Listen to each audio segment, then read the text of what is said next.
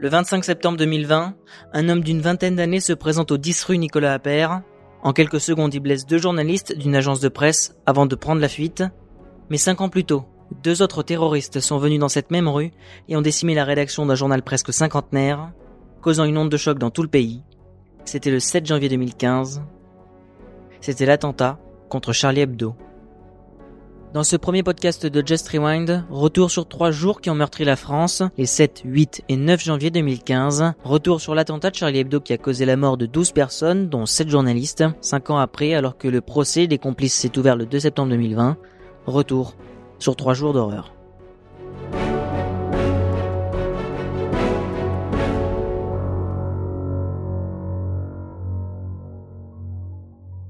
Nous sommes le 7 janvier 2015.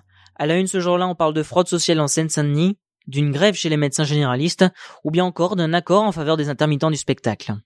Il est 10h30 au 10 rue Nicolas Appert, quand toute la rédaction de Charlie Hebdo se lance dans la traditionnelle conférence de rédaction. Autour de la table, Charb, le directeur de la publication, Cabu, Tinius, Honoré ou encore Volinsky complètent la table. Depuis la rue, impossible de savoir que Charlie est ici. Et pour cause, en 2011, les anciens locaux du journal ont été incendiés, alors que la rédaction publie un numéro spécial, Charia Hebdo. Depuis, l'adresse du journal n'était plus connue publiquement. Cela fait quelques mois seulement que les dessinateurs se sont installés dans le 11e arrondissement de Paris. 11h20. Une Citroën C3 débarque en trompe dans la rue. À peine arrêté devant l'adresse du journal, deux hommes cagoules sur la tête sortent du véhicule. Ces deux hommes, on l'apprendra dans la journée, ce sont les frères Kouachi. Ils vont mettre plus de dix minutes à trouver la porte du journal. Ils se dirigent vers la loge du gardien de l'immeuble. Mais ici, on n'a jamais entendu parler du journal satirique. Mauvaise réponse pour les terroristes. Ils tirent sur l'un des deux ouvriers présents sur les lieux ce matin. Première victime. 11h23. La préfecture de police de Paris reçoit le tout premier appel d'alerte. À ce moment, la rédaction de Charlie n'est pas encore tombée sous les balles des deux frères terroristes. Du côté des policiers, on part un peu sans savoir pourquoi. Le 10 rue Nicolas Appert n'évoque rien pour le 36 quai des Orfèvres. Personne à la préfecture de police ne fait le rapprochement avec le siège de la rédaction du journal satirique. Un équipage de quatre policiers de la brigade anticriminalité est dépêché sur place. Ils ne sont qu'à quelques centaines de mètres du journal, sur l'avenue de la République. Les terroristes, eux, parviennent à rentrer dans le bon bâtiment, mais ils ne savent pas où aller. Ils tombent alors nez à nez avec Coco, une des dessinatrices de Charlie. Menacée par une Kalachnikov, elle leur montre le chemin. Arrivée devant l'une des portes de l'immeuble, elle se rend compte qu'elle vient de se tromper d'étage. Les frères Kouachi s'impatientent. Dans la rue, la BAC vient d'arriver. 11h33. Les policiers alertent leur centrale. Au moment où ils stoppent la conversation, une série de détonations les pousse à se mettre à couvert dans les rues adjacentes. Les deux terroristes sont dans la rédaction de Charlie Hebdo. Ils cherchent d'abord Charb. Dans leur funeste quête, ils abattent son garde du corps, Franck Brinsolaro. En quelques secondes, Charb est aussi tué par le duo de criminels. Ils s'en prennent ensuite à tous les autres. De sang-froid, ils abattent dix personnes au coup par coup. Cabu, 76 ans. Tinius, 57 ans. Honoré, 73 ans. Volinsky, 80 ans. Bernard Maris, 68 ans. Mustafa Ourad, 60 ans. Et Elsa Kayat, 54 ans. Il est 11 heures et 35 minutes. Charlie Hebdo vient d'être décimé. Quand ils sortent, les frères Kouachi se retrouvent face à des renforts policiers. À vélo, ils arrivent juste sur la zone. Les deux tueurs les prennent pour cible et en blessent un.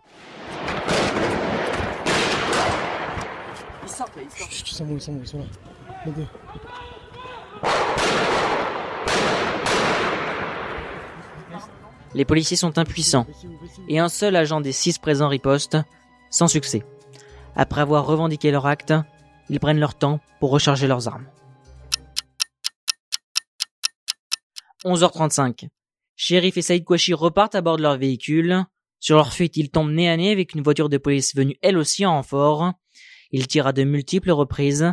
Les policiers ripostent et tirent à travers le pare-brise. Les deux terroristes tiennent debout, à côté de leur voiture. Une seule possibilité pour l'équipage de police, faire marche arrière.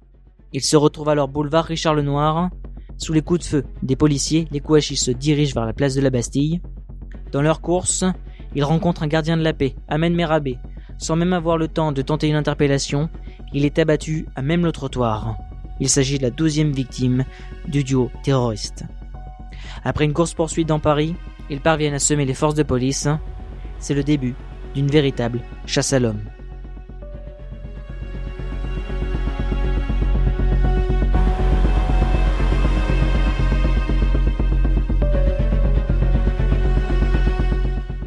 À midi, l'information de l'attentat commence à circuler. Tous les médias basculent alors en édition spéciale. Quelques minutes, il y a eu des tirs au siège de Charlie Hebdo dans le 11e arrondissement. Mesdames et messieurs, bonjour. Une édition spéciale de ce journal de 13 heures. Un épouvantable attentat dans le centre de Paris, dans le 11e arrondissement.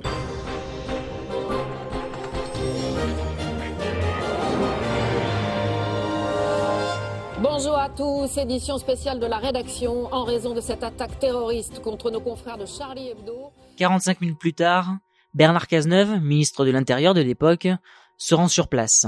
Seulement un peu plus d'une heure après les faits, dans le cortège, François Hollande, président de la République, est aussi présent. C'est le premier et le seul à prendre la parole à cette minute. La France euh, est aujourd'hui devant un choc. Un choc euh, qui est celui d'un attentat, car c'est un attentat terroriste. Ça ne fait pas de doute.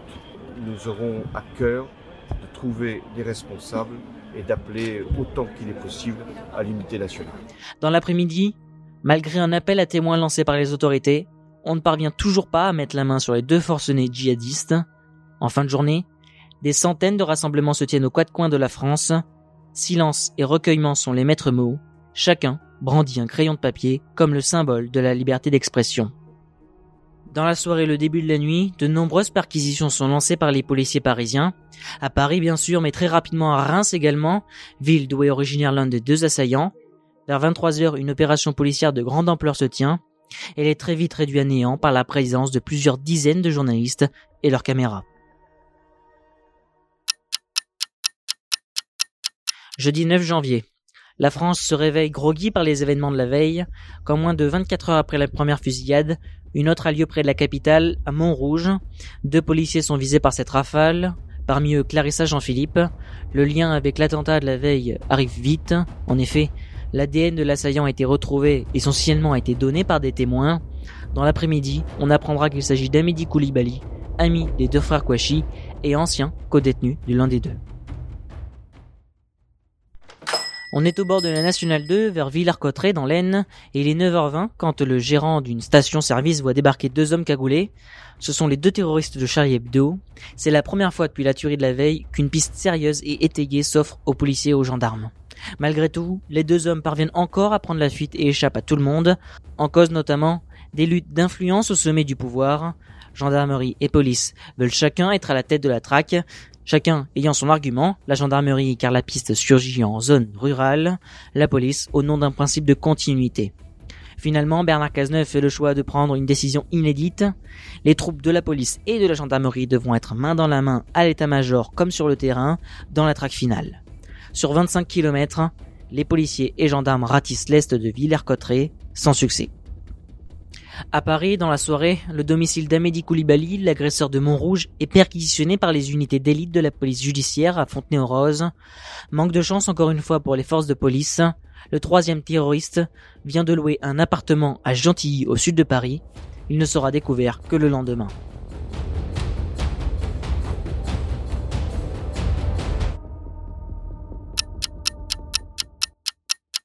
Après toute une nuit de recherche intense dans l'Aisne, le RAID, le JPN et le GIGN sont en train de quitter les lieux.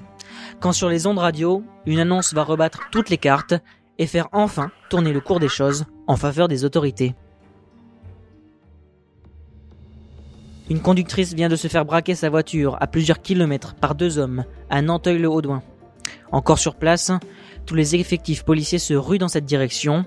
Une aubaine pour les enquêteurs, grâce à toute l'armada et les moyens présents, cette fois ils ne s'en tireront pas. Les barrages routiers les emmènent progressivement vers la ville de Damartin-en-Goël, en Seine-et-Marne. N'ayant d'autre choix, ils vont vers une zone industrielle et se réfugient dans une imprimerie. Ils y resteront plusieurs heures.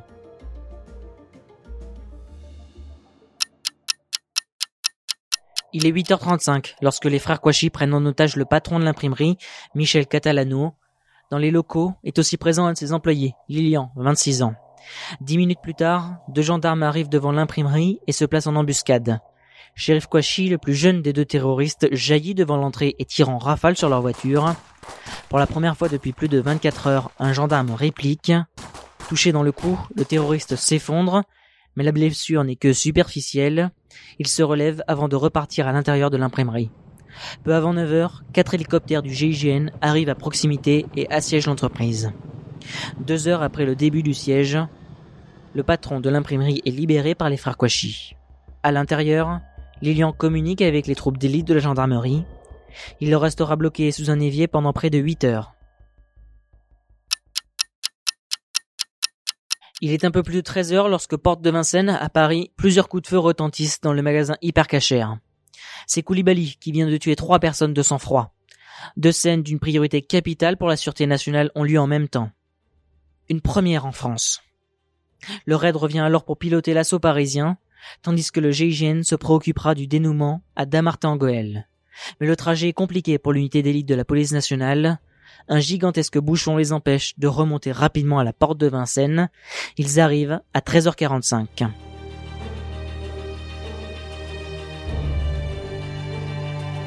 Très vite, les négociateurs sont dans l'impasse.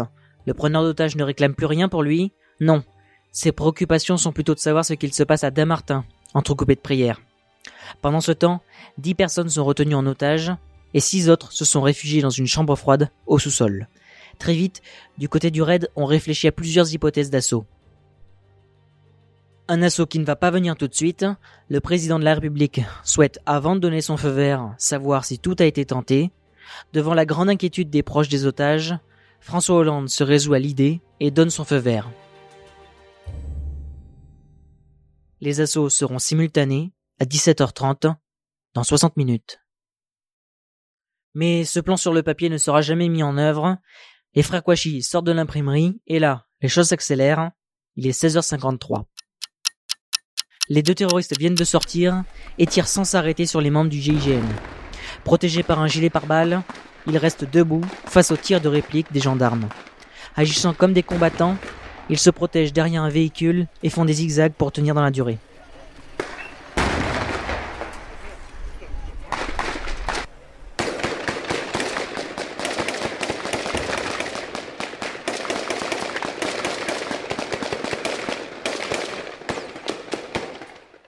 Moins d'une minute plus tard, à 16h54 minutes, les Kouachi sont morts.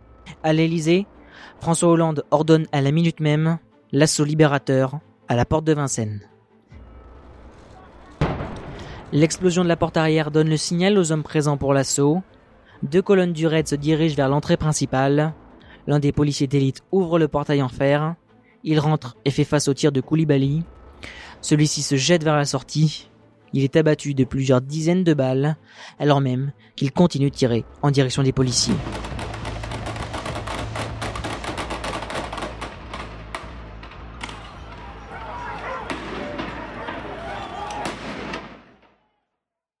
Il est 17h03, c'est la fin de trois jours d'horreur, trois jours où la France et les Français ont vécu les pires attentats depuis 40 ans.